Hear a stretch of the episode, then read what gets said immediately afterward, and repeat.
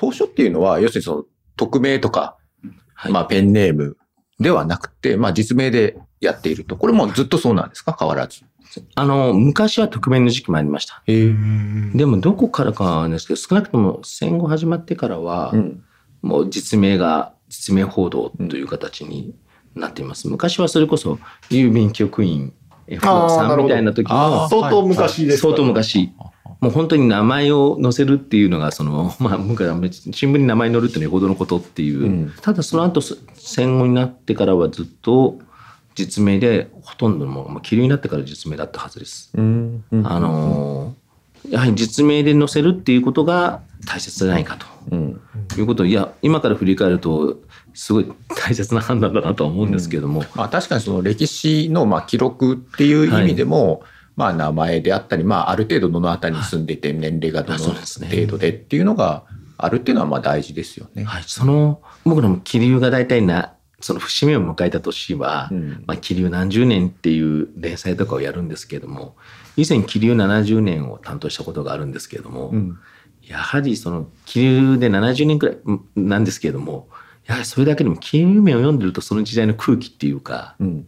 自分たちが教科書で読んだり、あと思ってるのとはまた違う、うん。そういう当初だからこそ出てくる日常みたいなものが、うん。もうわかるので、まあ、そうですよね。市政の人たちのリアルな生活がそこにね、詰まってるわけですからね。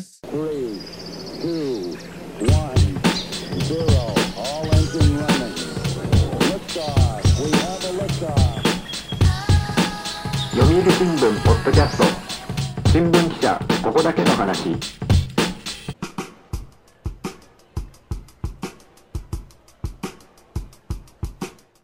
読売新聞ポッドキャスト新聞記者ここだけの話。この番組は読売新聞の中の人をゲストに迎えてニュースな話題をお届けするポッドキャスト番組です。今回は前回の続きからゲストは世論調査部の田淵亮さんと深谷博隆さんです。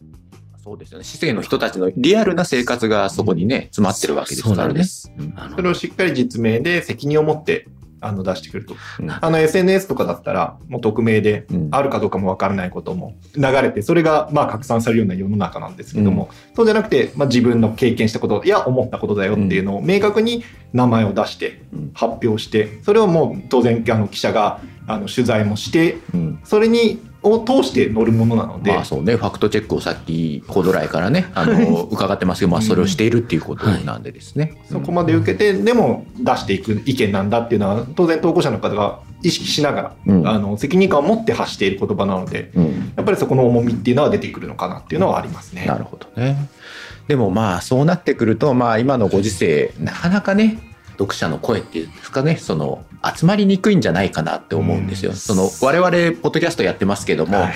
まあなかなかその読者の意見、まあ読者というかまあ我々リスナーですけども、はい。まあリスナーの意見っていうのはなかなか集めるの大変だなっていうのがまあ正直なところです、そうですよね。はい。まあネットを使い慣れた新聞を普段うん。読んでなかったりだとか、いう人にもぜひまずは当初の存在を知ってもらいたいうん。というのとか、あのもっと言えばそれに興味を持って、うん。あの投稿してもらいやすいようにということで、あのウェブ版にあの最近非常に力を入れてまして、うん。普段載ってる当初はあのこれまでもネットには掲載はしてきたんですけれども、うん。これはあの読者会員というかうちの読売新聞購読している人しかあの見れないページになっていますので、うん。まあ、そこはあの個人情報を含むからというようなのもあるんですけれどもうん。ただそうすると新聞を今読んでいる人しかうん。うん当初欄に触れない。まあそういうことですよね。となるとあの新聞そもそも読まない人は当初欄すらわからない。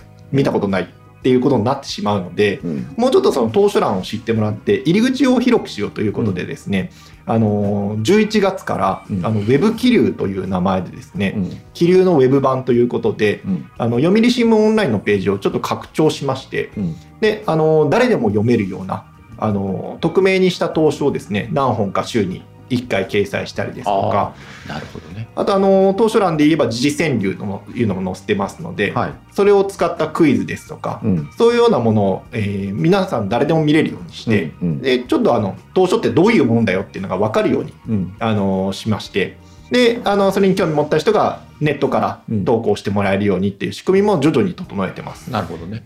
まあ最近のだと、例えばそのネットで見れる、まあ読売新聞オンラインで見ることができる当書っていうのはどういったものがあるんですか？そうですね今あの刺さる当初っていう投稿あコーナー名ではい。それこそ担当の記者の心に刺さったうん。というものをいろんなもうさ心に刺さるっていろいろあって、うん。あの感動もあればうん。分かる分かるっていうのもあればん？疑問に思うっていうのも当然あるんですけれども、いろんな投書を紹介しようと思ってまして最近ネットで紹介したような投書ですとどうでしょう？これ投書読み上げたりしてもいいんですかね？ああ、どうぞどうぞ。えー初回の刺さる投書で紹介したコーナーははい。神奈川県の8歳の小学生の男の子からはい届いた書投書でした、うん。ちょっと紹介しますね、うん。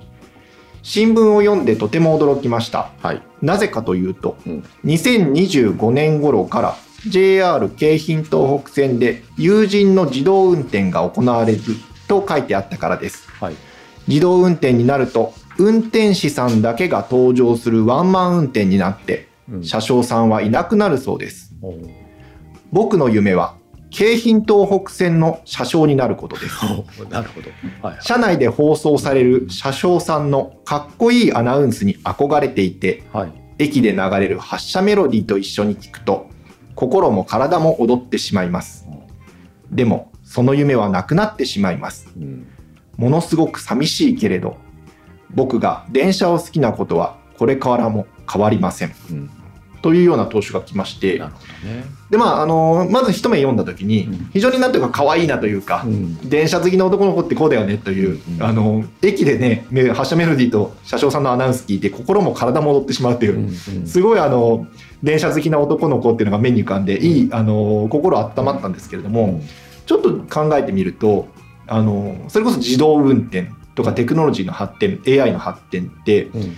結構報道の場面ではそれによって仕事が奪われるんじゃないかっていうニュースでよく見ますよね。まあそうですね。はい。あのまあ我々新聞社の中でも、ま あ切実なはい感じですよね。切実なところはありますよ。この単純労働はもう自動化して機械に置き換わるんじゃないか、そしたら職が失われるんじゃないか、い、うん。まあそういう報道はよく見るんですけれども、あそうか今の子供たちから見るとそういうのって職が奪われるというよりは夢がなくなるってことなんだなっていうのをあこの年を読んでふと気づきましてうんもともとそういう観点あった方がよかったあの持ってなきゃいけなかったんですけれども、当初にして小学生の声で届くと改めて思わされてで一方ででもこれって歴史で繰り返されてきたことなはずでうん。産業の発展とかによってまあそうです仕。事ってどんどん変わってきますよね。うんだからそういうのってどうなんだろうということで今回この「刺さる当初」っていうのを紹介するにあたって、うん。実際に JR 東日本さんにこの子が京浜東北線の車掌というのを名指しで、うん。あの夢見ているので、うん。あの JR 東日本さんに聞いてみたところはい。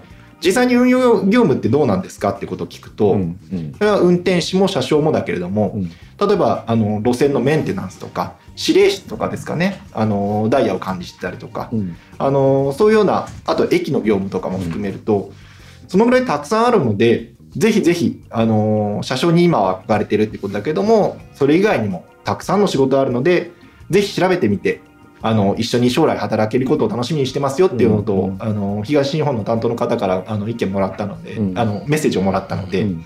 なのでこの当初と一緒に紹介することで、まあ、結構いいあの気づきを与えてくれるまあそうで投資だなとすね。はい。いうことで、あの紹介した経緯がありました。なるほどね。まあそうやって、まあその小さい子の当初にも、うん、JR 東にきちんと真面目ですね。いや、聞きながら真面目だなって思いながら聞いてましたよ。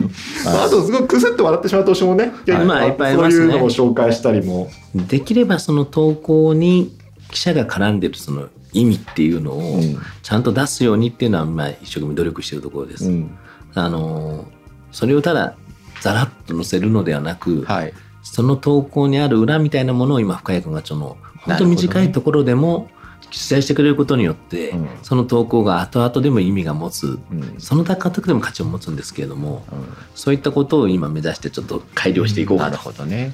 まあその昨今そのまあね我々メディアの業界でもそのファクトチェックっていう言葉はまあ広く使われるようになりましたけども、まあそういう意味ではまあ昔からきちんとやってるんまあそうでだってすね。いう なんかねこう横文字でなんかファクトチェックって言われるとなんか新しいなんか一つの概念みたいに思いますけども、まあ昔からきちんとやってますよっていうところではあるんですよ。まあそんなかっこいい形しなくても裏を取るとか、まあね、まあずっと我々がやってきたことは変わらないのかなと。あと本当にやはり投稿者まあ変な言い方ですけども SNS の運営会社なんかは、うんそこでやっぱ上げたことによってその人が炎上してその人生どうなのか正直もう知らないよっていう部分もあったと思うんですね。まあその例えばその SNS のその事業会社っていうのは自分たちはそのプラットフォームですっていう主張をしているんであって、はい。そのメディアではないっていう主張をしてるわけなんです。そうなんですよ。まあ我々はメディアですから、その自分たちが発信するっていう主体ですけども彼らはねその場を提供してるだけであってそこで言ったことがね。そそこで誰が何を言おうと我々は責任を負いませんっていう、そのまあ無責任な その組織なので、はい。そういう意味で言うと、もしもちゃんと主張したいっていう時にはですね、新聞はそういう、今、ウェブでも一生懸命やってるんですけども、ツールとしてはぜひ若い子とかにも考えてほしいなっていう、先ほど言ったように、そのことが自分がふわっと思ってることが正しいかどうかっていうのを、まあ、その正しいっていうのはその事実かどうかということですね。うんうんそれをちゃんとプロの記者がしっかりは確認をしてくるするし、それにあともっと、この新聞で実は紙で載る価値っていうのを若い子に気づいてもらいたい。うん世代を超えた意見の交換が、つまり若い人は何考えてるんだ？おじいちゃんたちは何考えてるんだっていうのが、それぞれある程度相互に実は知っておくっていうことがうん。すごい重要だ。うん。で、どんどんどんどん自分の親しいものだけで今グループ作っていけうるん。ツールの時代なので、うん。その時に僕らが驚くのは、高齢の読者は若い子供たちが載った投書に対してものすごい新鮮な驚きや、うん。頑張れっていう励ましの返信とか送ってきてくれるんですよ。ものすごい読んでるんです。はい。子供たちのその、だから僕らも一生懸命できるだけでいい子供たちのそういった思いだとかそういったのを載せたいっていうので今、若い子の手を頑張ってていこう。うん。それは高齢者の方にとって新聞をしかなかなか読むそういった情報ツールが少ない方とかそういうのもなんかいろんな方にとってうん。まだ新聞っていうのは生きてるので、うん。その若い人の声を知るチャンスなんですね。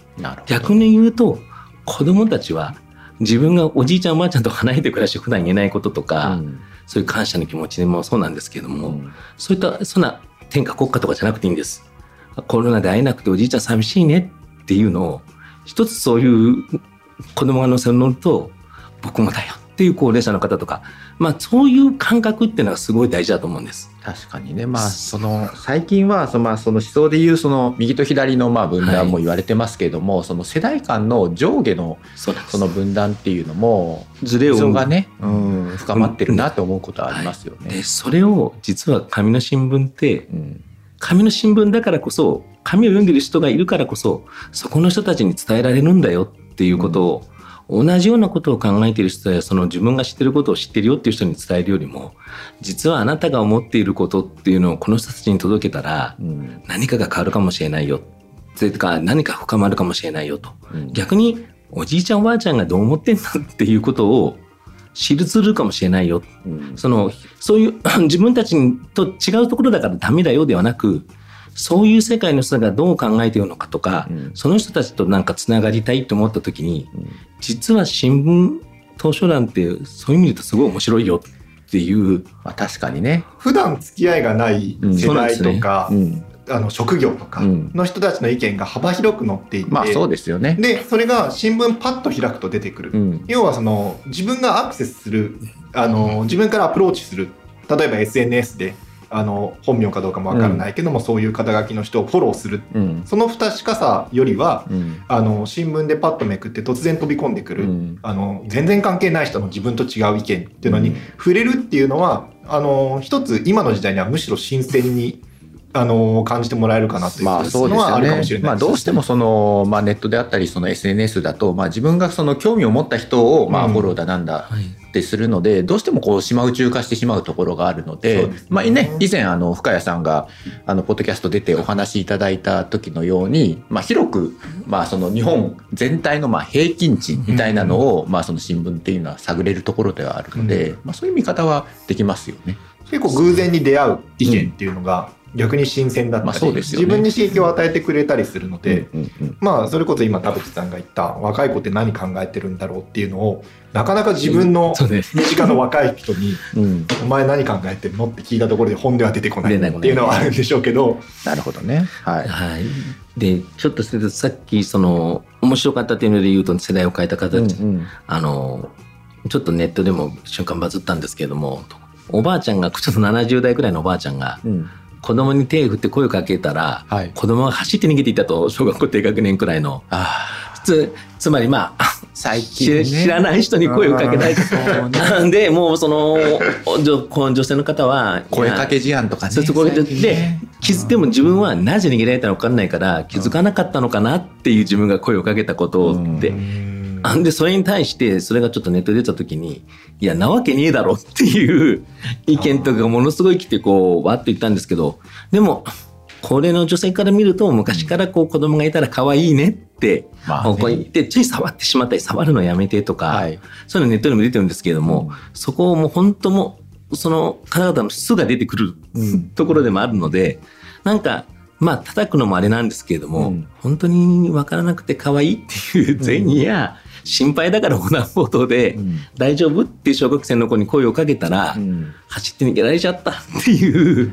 ああそうね。まあそれはなんかこうちょっといろいろねまあ切ない感じもしますよね。ねなそうその、うん。ネットだと切ない感じよりもなんかそのとかまあいろんな人が無記名で言ってしまう場だとうん。何でもなるんですけれども、逆に僕らはそういった違うところもあるよっていうのを、うんうん。そういった体験とかいうのをちゃんときっちり確かにね。フォローしてやっていきたいなという。確かに、まあ、言われてみると、まあ、思い起こすと、まあ、うちの子がねちっちゃい頃こう、あのバギーみたいに乗せてね、そのスーパーとかで買い物してると、まあ、大体ねおばあちゃんがね「こう買いね」ってこう声かけてきてからねやりましたけどね。そういうのってあの、まあ、それこそ今のコロナ禍で、うん。あの感染が怖いからやめてほしいっていう意見もあれば、うん。そういう声をかけてもらって本当に子育て世代って、そうん。あのすごく家庭にこもったりとかうん。しなきゃいけなくて人の社会との接点減るので、うん。そういう見知らぬ人のかあの声かけがすごくありがたかった。うん。あのファミレスの店員さんに声かけてもらって、うん。うん。あの全然騒いでて大丈夫ですよって言ってもらえてすごくありがたかったっていう意見もあれば、そうね。高齢者からもそういうのでバスの中で会った子供に声かけるのがすごくはばかられるとか、もうちょっと親が騒がしいの注意してほしいとか、うん。むしろ声かけて喜んで相手してくれてすごくこういうので心温まったっていろんな意見が来るんですねうん一つの事象に。うん。でもあのネットだとその1個の事象が盛り上がってそれこそ匿名のコメントでこんなのありえないこんな対応今時信じられないっていう意見がバーッとなってしまってすごく感情的になってしまう部分もあるんですけどもそれを当初だと一件一件がしっけしっかり活字になってうん。その人の名前で私はこういう体験をしてこう思った。うん。こういうふうにしてほしいっていう意見がそれこそゆっくりしたペースでキャッチボールがされるんですよ。ね。ね。この間の登場に対して私はこういうふうに思うよっていううん。反,、あの反対のというか反応がさらに当初で続くこともあるので、うんうん。そうするとすごく落ち着いたやり取りが、うん。でどっちの意見もすごく言い分分かるなっていうのが、あの落ち着いて眺められるのはすごくあのいいテンポ感というか、なるほどね。担当者として言うと本当に毎日発見の連続です。結局自分が知らないこと、ね、SNS で見つからないようなことを教えてもらえるんですよね。うん。だからそういう、だから自分が変な言い方ですけど、田舎にいると電車なんかに乗らないから、電車でどんなことが起きてるのかっていうのはあまりわからなかったり、そういう、それぞれの地域性とかも考えて一生懸命選んではいるので、うん。やはり変な言い方ですけど原発の実際の人はどういうふうに思っているのかとか、うん。地震があった時にあの地震に対して自分たちはどう思ったのかと、うん。そういったのをできるだけ掘り起こして変な言い方ですけどもやっぱり僕らが統合症ですごい大切にしているのはその人が持ってるオリジナルの体験、どこからのつをなんかコピペして持ってきたようなものも、まあ、もちろんそういったあの形でも主張したいっていうのなんですけどもそのどこかに必ずその人しか持ち得ていない体験なり、うん。その確固たるもの、裏付けになるものっていうのがあるものを載せているので、うん。一本一本どれもそうちゃんと手間暇かけた自信を持って皆様に読んでいただきたい。っていう多くの人に読んでいた。だなるほどね。実際に学校の先生なんかもそういうのを使ってくれて授業してくれたりして、うん。それでいっぱい投資を送ってきてくれたりね、うがしてしてるので正直手応えとしては若い子は意外に帰ってきてくれてる。若い子っていうのは子供世代ですよね。中学生高校生。はい。でやっぱり掲載されるとネットで掲載されたよって言っても、はい。まあ、おじいちゃんおばあちゃん見せれないけどうん。新聞っていうこの商品のプロダクもトがね、プロダクトがあるっていうのはやっぱこれは大きいです。うん。やはりもうその新聞があってのものとか送ってうん。載ってるっていうその喜びってネットでの僕のバズったよっていうででもそれなんて名前かアカウントアカウント名で分かんないよねっうん。ていうんじゃなくてちゃんとその載ってるとあと変な言い方ですけどもその乗ったことによって何十年間ぶりに同級生からうん。連絡来て出会いましたと、うん。この実名が持つ怖さとうん。その素晴らしさっていうのはあるので僕らはもちろん怖さを意識しつつもうん。ケアしつつもその実名が持ってる利点っていうのを生かして でいきたいなとでさっき言ったようにやっぱりこの商品としてあるっていうことはあのみんなにもいや残っその当初乗るっていうのは意外に後々思い出深いものかもしれないよ。うんうん。っていうこともちょっと今そういうことも先生たちも話してくれたりしてうん。あと非常にディスカッションする一つの方法としてはうん。面白いということでなんか取り組んでくれたりしてるので。なるほどね。まあその流れで言うとその学校現場、まあその勉強とか、はいまあそういったものにもなんかこう役立てられてるっていう話をちらっと聞きましたけどどうなんですか？そうですねあの実際に、まあ、今 NIE という形で、うんあの教育現場にあの NIE って何なんですか？えっ、と Newspaper in Education Education？そのいい。いい。いいんでしょ？いいんだ。ちょっと待って今すまあぐ調べる。学校現場で要するにまあ新聞を使って新聞を教材にしていろいろ勉強しようというような力を、あまあ、業界としても力入れてるんですけれども、その中で一つ当初っていうのはあのツールになるかなと思っていて、うんであの当初って何がいいかっていうとあの一つの物事に対する自分の意見とか体験を短くコンパクトにまとめるということであの文章のあの力がつくというふうに言ってくれる人も多くてですね、まあ、うんそういうふうにあの活用していただくのはとてもあのありがたいんですけれども、うん。ただあのこれここまで言ってるように我々ってあの文章の添削をしているわけではなくてですね、うん。まあそれも当然あの言葉の間違いとかは直すんですけれど掲載前には直すんですけれども、そうじゃなくてあの一緒にその当初を書いた背景とか出来事とか思ったこととかをそれこそ深掘りして我々は聞いていくので、なんて言うんでしょうあの表現の仕方あの自分の体験をどう伝えたら多くの人に分かりやすく間違いなく伝わるかっていう表現を探ったりですとか、うん。あとその社会の事象が自分にどう影響するのか自分の体験がじゃあ社会に照らし合わせてどういう課題やその解決につながるのかっていう考え方や視点の移動させるそういうようなあの取り組みを当初ってやっているので、うん。て言うんでしょうあの文章が上手くなるっていうものよりはうん。物事の考え方とか表現の仕方を学ぶツールとして活用してもらえると非常にありがたいなと、あの意義があるものになるんじゃないかなと、うん。それに記者を使ってもらえればなと。なるほどね。いうのは思いとしてありますね。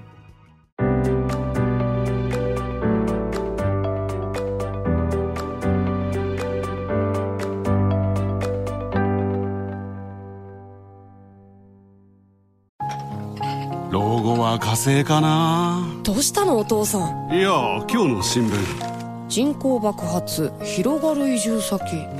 私だったらハワイかな。無難だな。新聞がある。話題がある。お試し読売新聞。ネットで簡単。まずは無料で。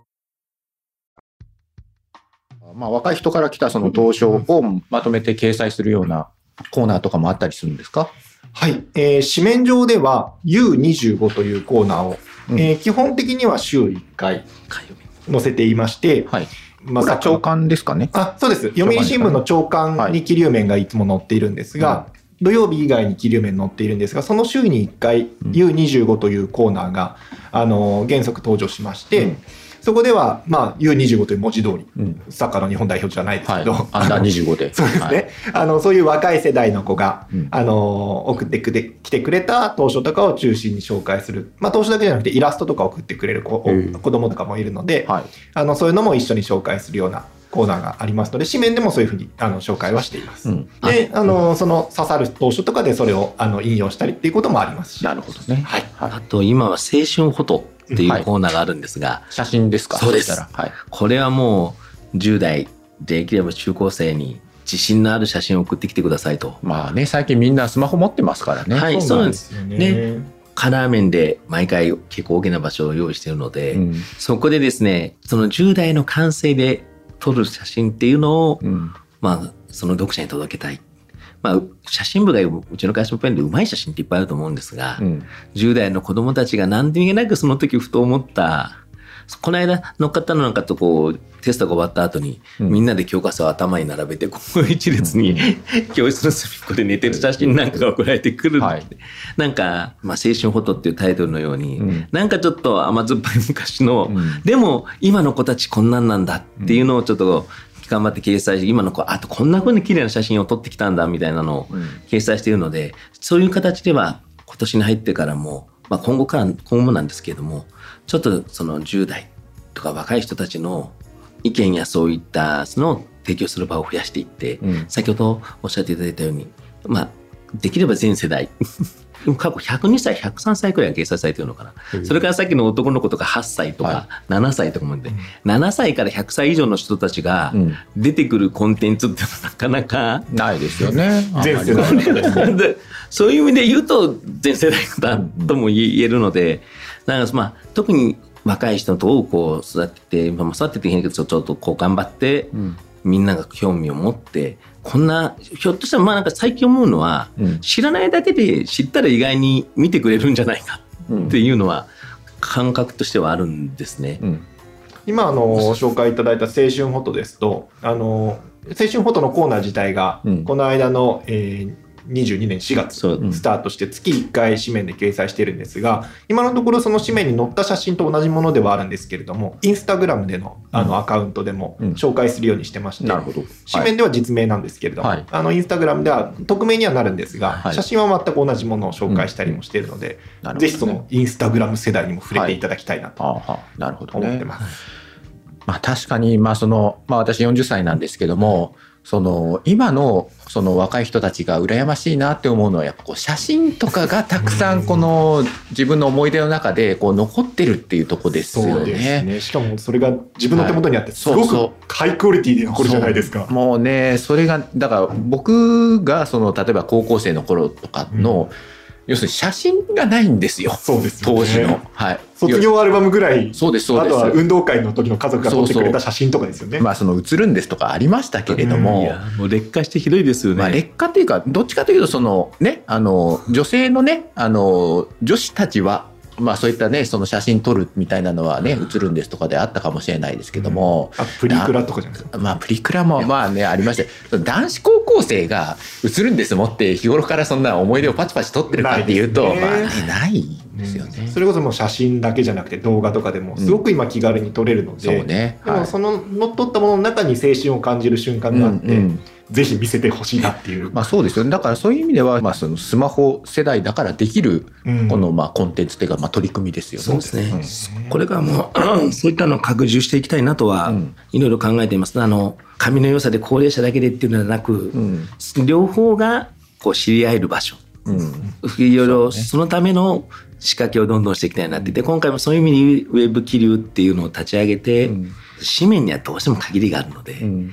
何かを載せる時には何かを削らなければいけなくなってくるので、その選択っていうのは非常に難しいんですけれども、たまたまなんですけど、まあ昨日ね、ちょっとあの文化部のその鶴田さん、鶴田記者を呼んで、あの収録してたんですけども、まあ昨日の話題がその CD だったんですよ。CD があの今年2022年の秋で、まあ40歳になったと。はいはいはい。いうことで、まあ、物の強さみたいな話をうん。ね、してたんですけども、まあ、いわゆるまあその新聞っていうのもまあ一つのものですよね。うん。で、まあ、そのパッケージものなんで、その何かを載せれば何かをその捨てなければならないっていうのがありますよね。でもまあ、それの持つなんかこう、物の持つ強さっていうのはあるよなっていうのは再認識しましたね。うんそうですよね。しっかり形に残りますし。そうそうだからまあそのインスタグラムにね載るっていうのも一つの価値ですけどもその写真がその新聞に載るっていうのはまた違ったねうん。その喜びというか味わいはあるよなって思いますよね。何年先になっても振り返れるわけですし。うんうん。変なけど国会図書館にちゃんと出動されていくわけだから、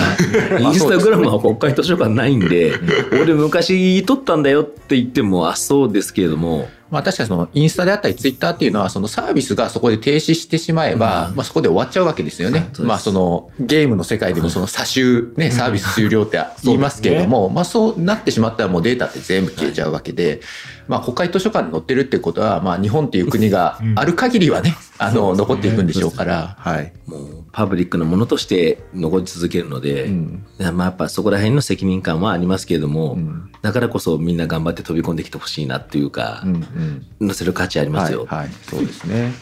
これあの僕のねあの、まあ、興味のレベルなんですけども、その送られてくる当初っていうのははがきとか封書とかそういった、まあ、いわゆるそのアナログなものが多いのかそのメールとか、まあ、ファックスもあるのかな、まあ、そういうのが多いのか。どういう割合なんですか？えーっとですね電子ツールで言うとやっぱメールクッカーがクッカーっていうのは投稿フォームあ投稿フォームですね。投投稿フォームから送られてくる、要はまあメールと一緒なんですけれどもそういった電子ツールを使って送られてくるのが全体の5割6割くらい。あ半分以上はもうそうなってるんです、ね、まあでも掲載の確率が高いのはやっぱ手書きで送られてくる方はあなるほそのどね、3割4割くらい。うん、うん。まあ、まあ、の手書きだから乗りやすいってわけじゃなくてて手書きの人の方が思いが詰まってる。熱量がやっぱ違そうんですね。あと文章がすごくあの整理して送ってきてるイメー整理しジはあてるりますね。のもあるあしあそうねやっぱり文章書き慣れてる感じはあるかもしれないですやっぱねこれ書くのに相当思いを込めて、なこのうなん。書くぞっていう気持ちで書いた。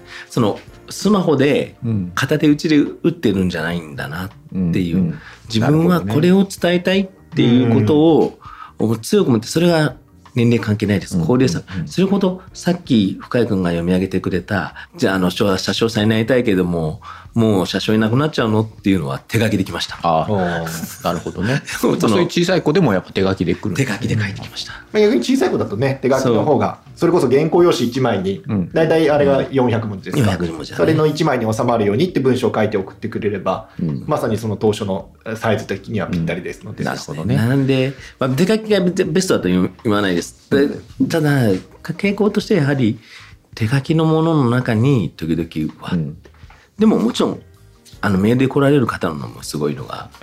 なるほどね。それ最近ね、LINE で送られてきたので掲載に至ったものもありますし、そうだねああ LINE で、はい。あ LINE でもできるんですか？LINE でもできます。それも、あのー今作って22年4月から、はい。あの投稿受付 OK にしまして、あそうなんですね。それはちょっと LINE でのやり取りなので、はい。通常とあその個人情報の確認の仕方とか少しうんあの通常の投資とは異なるんですけれども、うんうんまあ、あの電話でその後確認を取ったりっていうのは普通の投資と同じで、同じです、ね。最初の投資自体は。